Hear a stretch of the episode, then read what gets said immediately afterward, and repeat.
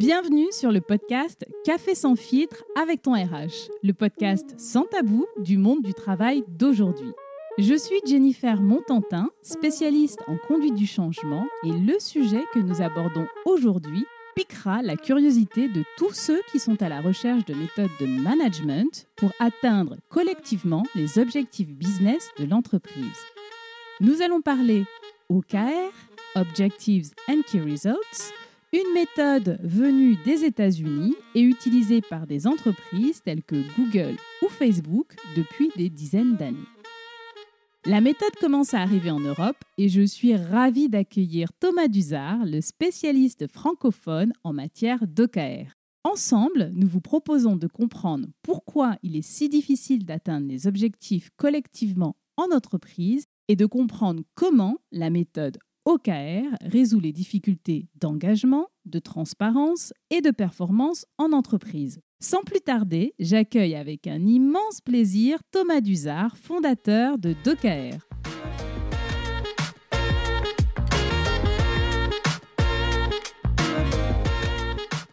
Bonjour Thomas. Bonjour Jennifer, comment vas-tu? Très bien, merci. Thomas, est-ce que tu peux te présenter pour nos auditeurs? Ben, Je suis Thomas Duzard, je suis le fondateur de DOKR.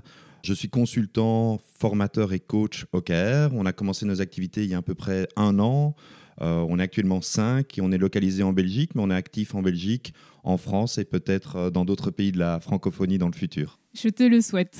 Merci. Chez DOKR, qu'est-ce qu'on fait exactement? En fait, on accompagne les organisations dans la définition de leur stratégie et son exécution grâce à la méthodologie OKR. Alors pourquoi on fait ça? Pour booster l'engagement des collaborateurs, les performances et l'impact positif de nos clients sur leur environnement. Et qu'est-ce que tu trouves valorisant dans cette démarche? Alors, ce qui est valorisant, c'est de sentir qu'on apporte vraiment une aide dans la formalisation et la simplification souvent de la stratégie des organisations.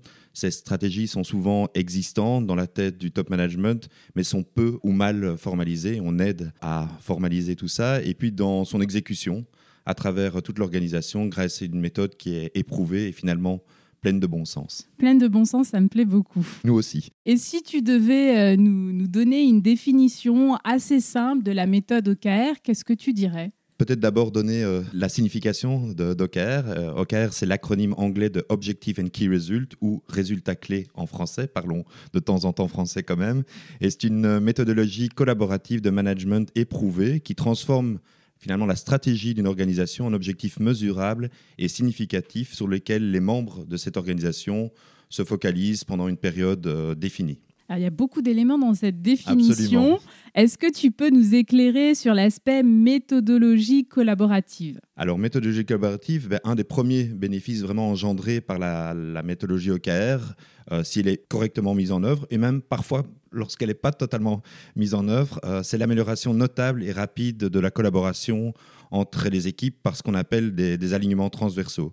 Et j'ai un exemple d'un client euh, bah, dont trois départements étaient occupés à mettre en place un système de newsletter interne. Et grâce aux alignements, bah, ils ont pu collaborer à la mise en œuvre euh, d'un seul système commun utilisable pour les trois départements. Voilà un exemple très simple qui montre euh, la collaboration qui est apportée par la, méthodologie. J'aime beaucoup cet exemple parce qu'il est très parlant. On a tous euh, dans les organisations dans lesquelles on a pu passer ou encore qu'on accompagne, voir ce type de situation où en fait plusieurs équipes travaillent sur un même, une même problématique. C'est malheureusement très très très courant. Un autre élément que tu as donné dans ta définition, tu disais c'est une méthodologie collaborative de management éprouvée. Est-ce que tu peux revenir sur la partie euh, éprouvée? Absolument. Bah, les OKR, ils existent en fait déjà depuis euh, plus de 50 ans. Il n'y a, rien de nouveau dans les, les, OKR, mais ils ont été vraiment censés s'améliorer par l'utilisation de milliers d'organisations qui sont souvent les leaders de leur secteur d'activité.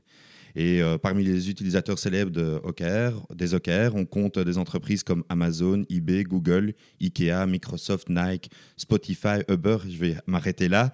Et en France, on a aussi la Société Générale et Renault qui sont des utilisateurs euh, de.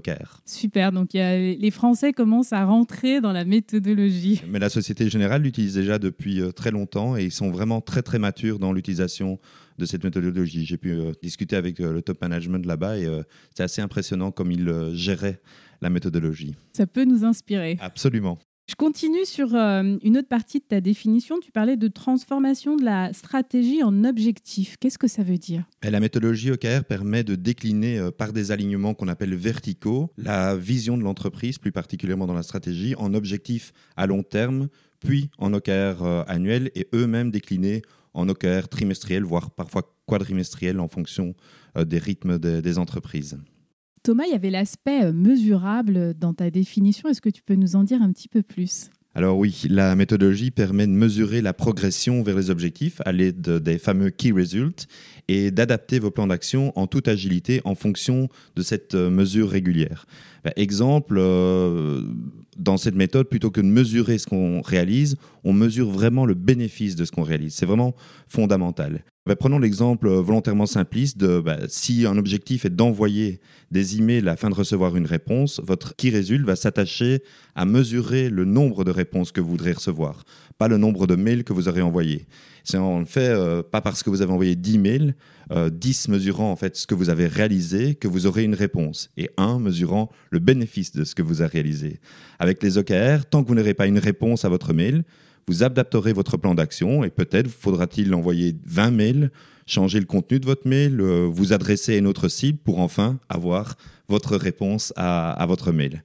Et grâce aux OKR, on passe ainsi d'un management basé sur des objectifs c'est-à-dire exécuter des tâches récurrentes, hein, qui est souvent le cas dans les entreprises. On fait des tâches, des tâches et des tâches. Un management basé sur la valeur euh, et sur les bénéfices en fait mesurés des projets qu'on réalise. D'accord, on est plus orienté euh, résultat quelque part. Absolument, et ça permet vraiment d'éliminer tout ce qui ne produit pas de valeur. Les OKR, c'est donc pas travailler plus, c'est travailler mieux. Ça me plaît beaucoup. ça plaît en général à tout le monde, ça. Est-ce que tu peux nous parler de la notion de focalisation? Alors, cette notion, elle peut vraiment être résumée par la phrase commencer moins, finir plus.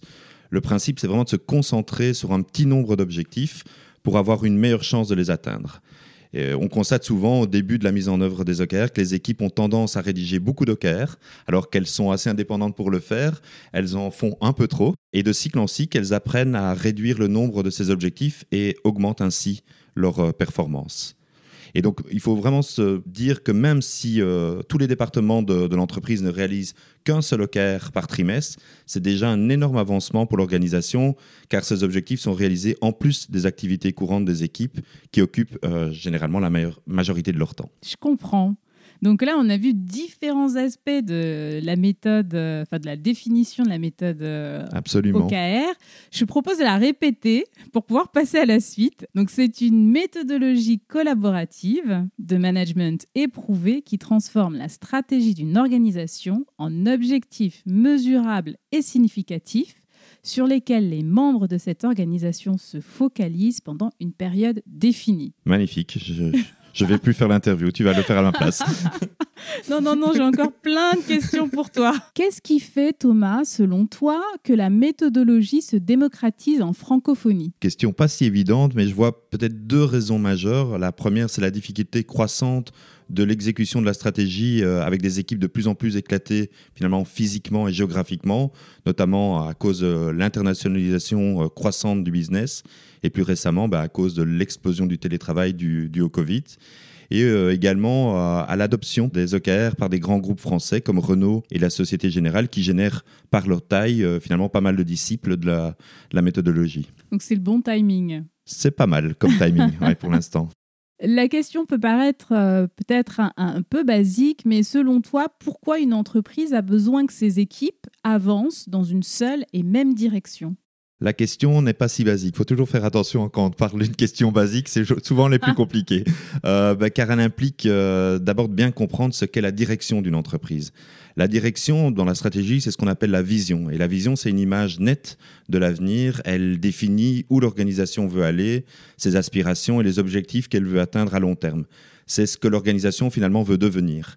Et pour atteindre cette vision, les différents niveaux de l'entreprise doivent donc s'aligner verticalement, mais également transversalement entre eux. Et sans cela, une énergie folle serait dépensée dans des projets qui n'ont aucun sens euh, au propre et au figuré. Et donc, je me souviens d'un exemple d'un dirigeant d'entreprise se plaindre je vais être poli, de voir ces équipes passer énormément de temps dans, dans, des projets dans lesquels ils ne voyaient aucune valeur ajoutée au niveau stratégique. Et d'un autre côté, j'entendais ces équipes se plaindre de n'avoir aucune direction claire de la part de dirigeants. Et donc, il y avait vraiment une déconnexion entre le, la base et le, sommet de l'entreprise. Et donc notre intervention a été donc de formaliser de manière claire et simple la stratégie qu'avait en tête ce dirigeant, de la communiquer à tous les niveaux de l'entreprise, puis de demander, niveau après niveau, comment ils envisageaient leur contribution, seuls ou avec d'autres équipes, à cette stratégie grâce aux OKR. Et ensuite, on leur a demandé d'établir des plans d'action pour réaliser ces OKR afin de mesurer régulièrement leur KR et enfin d'adapter leur plan d'action s'ils ne progressaient pas correctement. D'accord, bon, c'est un exemple qui est très parlant. Oui, oui, ben ça, c'est une intervention qu'on a souvent dans les entreprises. Autre question. Pour toi, typiquement, quels sont les comportements symptomatiques d'une entreprise qui n'arrive pas à travailler de façon collective? Alors, euh, bah, la multiplication des projets euh, similaires, la désynchronisation des projets, hein, tout le monde qui travaille un peu euh, à des échelles de temps différentes, et la confusion des responsabilités et les luttes de pouvoir stériles qui en résultent. Ça parle beaucoup à mon côté RH. J'imagine. C'est un peu le nerf de la guerre aujourd'hui. Absolument. C'est vraiment de mettre tout le monde dans la même direction et de, surtout de leur expliquer la direction. Absolument. Il y a un gros travail euh, de communication et de méthodologie. La stratégie n'est jamais assez répétée dans une entreprise. Je confirme. Jusque-là, quelles sont les solutions classiques apportées par des entreprises qui ont tenté de faire travailler leurs équipes dans la même direction? Je dirais que les entreprises, euh, jusqu'à présent, sont fortement euh, focalisées euh, sur le management collectif des projets et tâches via notamment les méthodes agiles. Les OKR ne s'attachent pas directement en fait, à la gestion des projets et tâches. Les OKR, c'est un système de management des priorités. Je vais le répéter, c'est vraiment un système de management des priorités qui est parfaitement en fait compatible avec les méthodes agiles les plus connues. Ainsi, par exemple, en amont d'un sprint agile, les OKR vont poser la question du pourquoi. Euh, du pourquoi de ce sprint et en aval, ils vont mesurer l'impact business du sprint, en plus de la vie des utilisateurs. Et ça évite vraiment à des organisations agiles de devenir des, ce qu'on appelle des features factory, qui développent des fonctionnalités qui plaisent à leurs utilisateurs, mais qui finalement n'ont aucun sens euh, ou aucun intérêt stratégique. Merci Thomas, j'ai bien compris pourquoi il est si difficile d'atteindre des objectifs collectivement en entreprise. Maintenant, j'aimerais qu'on voit comment la méthode OKR résout les difficultés d'engagement, de transparence et de performance en entreprise. Et la première question que j'ai envie de te poser, c'est la suivante, et elle n'est pas forcément évidente.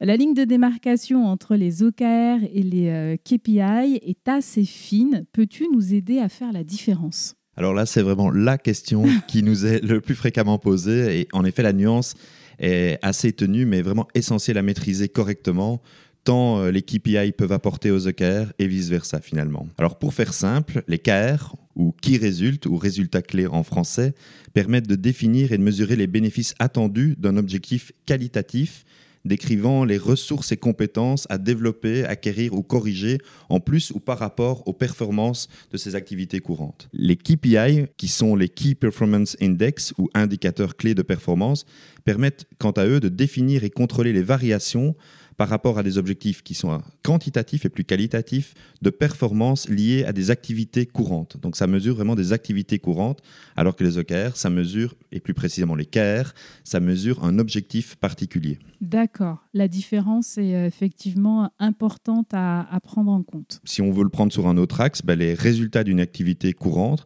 réalisés généralement par des tâches récurrentes, se mesurent avec des KPI, alors que les résultats de projets particuliers souvent destinés à corriger un KPI déviant, sont mesurés par des KR. Je vais vous donner un petit exemple. L'activité courante d'une équipe de vente est de vendre la gamme existante dans les canaux existants. Les objectifs de cette équipe seront donc définis et mesurés par des KPI liés au chiffre d'affaires, au nombre de nouveaux clients, etc. qu'elle génère. Imaginons bah, que les KPI de cette équipe indiquent que leurs ventes ne sont pas conformes aux prévisions.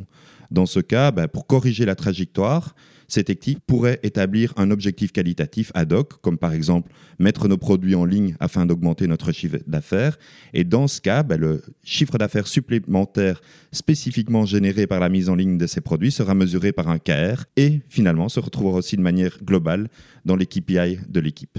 D'accord. Bon, je, vois un petit peu mieux les choses. Maintenant, j'aimerais te poser la question suivante. Quels sont les bénéfices de cette méthode côté entreprise et côté collaborateur? Alors au niveau de l'entreprise, les OKR avantagent la performance par la focalisation. Ben, les OKR se concentrent sur quelques objectifs ambitieux, urgents et prioritaires ayant un impact significatif sur les résultats globaux de l'organisation. Alors ils avantagent également ben, l'agilité et euh, ils poussent l'entreprise à devenir euh, davantage orientée données ou data-driven en anglais. Et donc ils permettent des ajustements rapides des plans d'action en fonction des résultats clés mesurés régulièrement et judicieusement sur base de données. Et ils favorisent aussi l'implication ou l'engagement des, des collaborateurs par finalement tout ce qui va suivre maintenant.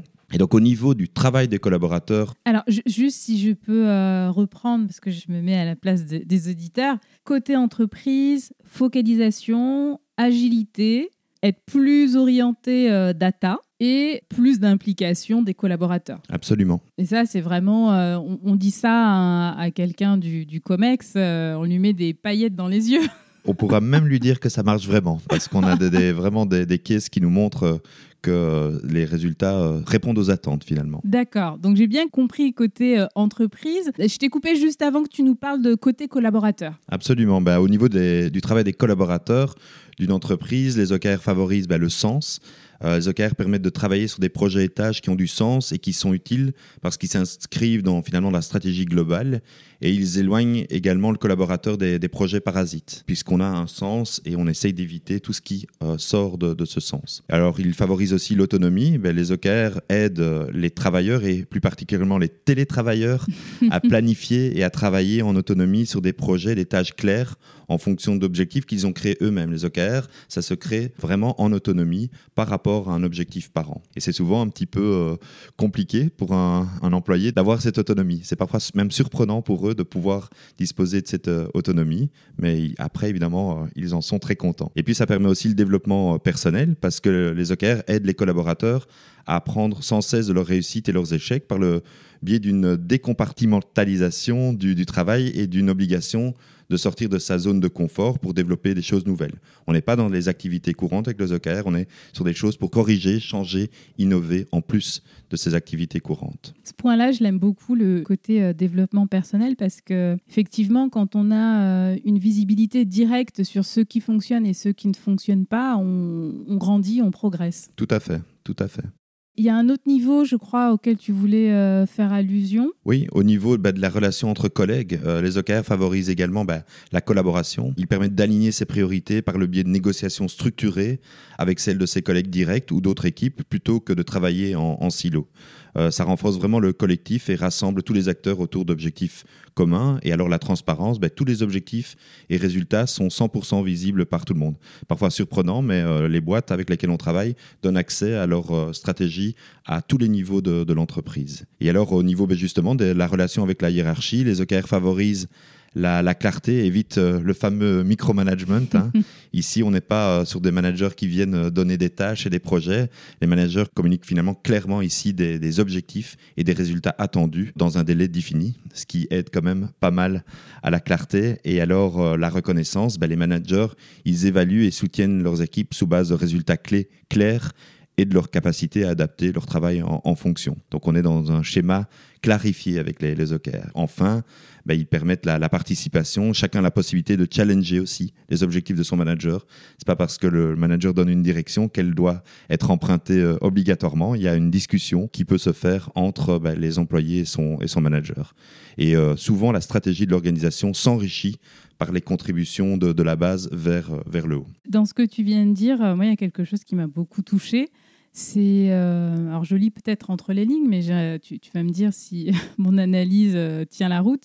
Mais quelque part, avec les OKR, on donne la possibilité à chaque euh, employé d'être responsable. En fait. Absolument, et de faire partie de, la stratégie de, de l'entreprise. C'est pas quelque chose. Il y a une direction qui est donnée par le haut pour un peu structurer le débat, mais le débat reste complètement ouvert. Tant que les OKR ne sont pas figés, il reste complètement ouvert et, et démocratique dans, dans l'entreprise. Et ça, on aime beaucoup quand on parle à, ses salariés comme à des adultes, ça change tout. Ah oui, bah, de toute façon, il n'y a pas d'autre voie dans, dans, le futur, je pense, que, que celle-là. Donc euh, voilà, cette méthodologie aide vraiment à, aux tendances actuelles de, de management. Ça, c'est très clair. Autre question, Thomas. On a un peu le sentiment que les OKR sont pour les grandes entreprises. Est-ce qu'on peut l'envisager en TPE ou en PME Oui, Absolument. Donc les OKR, c'est vraiment euh, universel. Ils sont destinés à toute taille d'entreprise, à tout secteur d'activité d'organisation, à toute structure et système d'organisation et à tout type de département dans une organisation. On a souvent des départements qui disent Ah, pour moi, les OKR, ça va pas fonctionner. Non, non. Ça fonctionne vraiment pour tout le monde. Nous travaillons avec des entreprises de 10 000 employés, des entreprises de 2 employés avec, dans des secteurs totalement différents. Donc euh, oui, les OKR sont vraiment universels et sont adaptables aux TPE et PME. Absolument. Bon, c'est une excellente nouvelle. Autre question pour toi, euh, Thomas. Quelle est la porte de prédilection pour faire entrer les OKR dans l'entreprise? Alors, je dirais que pour une euh, startup, le momentum est le début du scaling. C'est vraiment du moment où la startup euh, a validé son business model et qu'elle souhaite se développer géographiquement, diversifier son activité ou procéder à l'intégration d'un fournisseur, etc. Donc, pour ce faire, elle a vraiment besoin de, définir une stratégie et surtout de pouvoir l'exécuter de manière efficace par une structure d'organisation généralement de plus en plus importante et donc de plus en plus spécialisée. Et pour les plus grandes entreprises, un bon moment semble l'exécution d'un nouveau plan stratégique ambitieux qui ne pourra pas se réaliser sans une méthodologie formalisée et euh, maîtrisée par l'ensemble des, équipes. D'accord, donc pour les startups, c'est au moment du, euh, du, scaling et pour les grandes entreprises, c'est euh, au moment euh, de nouveaux projets avec un plan stratégique ambitieux. Absolument, et j'ajouterais même que ben, au plus tôt les OKR sont introduits dans une entreprise, moins ils représentent finalement un changement et moins ils demanderont des, efforts de déploiement. Donc au plus tôt, au mieux. Thomas, on arrive à la fin de notre échange et euh, cette dernière question est toujours euh, un pari, une prédilection euh, que mon invité fait sur son sujet de prédilection. Pour toi, quelles sont les prédictions pour les OKR Bon, je vais jouer Madame Irma ici. Donc, nous sommes encore bah, une jeune entreprise de, de conseil en OKR. Euh, mais nous sommes quand même déjà euh, frappés par l'impact positif qu'a la méthodologie auprès de nos clients. Même s'ils ne sont pas parfaits euh, au début, les OKR permettent vraiment de prendre le temps et de se poser les bonnes questions et ainsi d'éviter aux organisations et à leurs collaborateurs de continuer un peu à travailler comme des poules sans tête et à s'épuiser physiquement et mentalement sur des projets qui n'ont en fait ni queue ni tête, comme c'est souvent malheureusement le cas. On voit vraiment beaucoup, beaucoup de projets dans des entreprises qui n'ont pas beaucoup d'intérêt et donc les OKR, c'est finalement une certaine formalisation du, bon sens dans le management des, priorités. Et euh, l'été passé, nous avons initié pendant deux heures une vingtaine d'entrepreneurs de, scale-up à la méthodologie euh, OKR. Et à l'issue de la présentation, à la question euh, comptez-vous utiliser la méthodologie OKR dans le futur pour votre entreprise? Plus de 80% des entrepreneurs ont répondu par la positive. Donc, euh, et même quatre euh, de ces organisations sont d'ailleurs devenus nos clients. Donc oui, on voit un avenir assez radieux pour les, pour les OKR dans le futur. Je partage ta vision des OKR à l'avenir. C'est gentil. Merci Thomas pour toutes ces informations que tu as partagées avec la communauté du, du podcast Café sans filtre avec ton RH. Je suis sûre que ces éléments, euh, voilà, vont, cette petite graine qui a été euh, plantée aujourd'hui va faire germer plein de projets euh, structurés. Avec grand plaisir. C'était des très chouettes questions. À très vite. Les OKR sont rentrés dans ma vie début 2021 pour les besoins d'un client qui me demandait de présenter un plan de formation stratégique annuel dans lequel je devais adopter la méthode OKR. Pour être très franche avec vous, j'ai eu un grand moment de solitude. Je me suis mise à faire des recherches sur Internet et j'ai découvert qu'il s'agissait d'une méthode de management collaboratif qui en réalité s'adapte à toute taille d'organisation. Et ça, c'est la première chose qui m'a plu.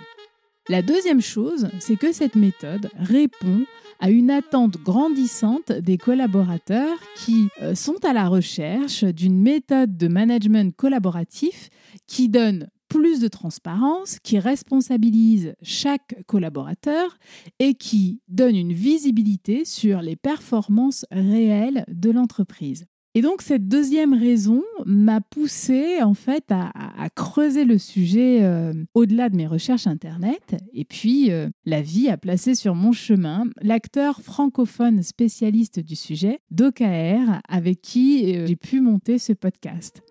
Mettre en place une méthode et un management collaboratif n'est pas une chose aussi simple qu'il n'y paraît. Et je vous invite à nous poser toutes vos questions auxquelles nous serons ravis de répondre. Je vous dis à très vite pour un prochain épisode du podcast Café sans filtre avec ton RH. Et si cet épisode vous a plu, n'hésitez pas à laisser un petit commentaire très sympathique, très chouette pour reprendre une expression de Thomas sur Apple Podcast. Je vous remercie et je vous dis à très vite.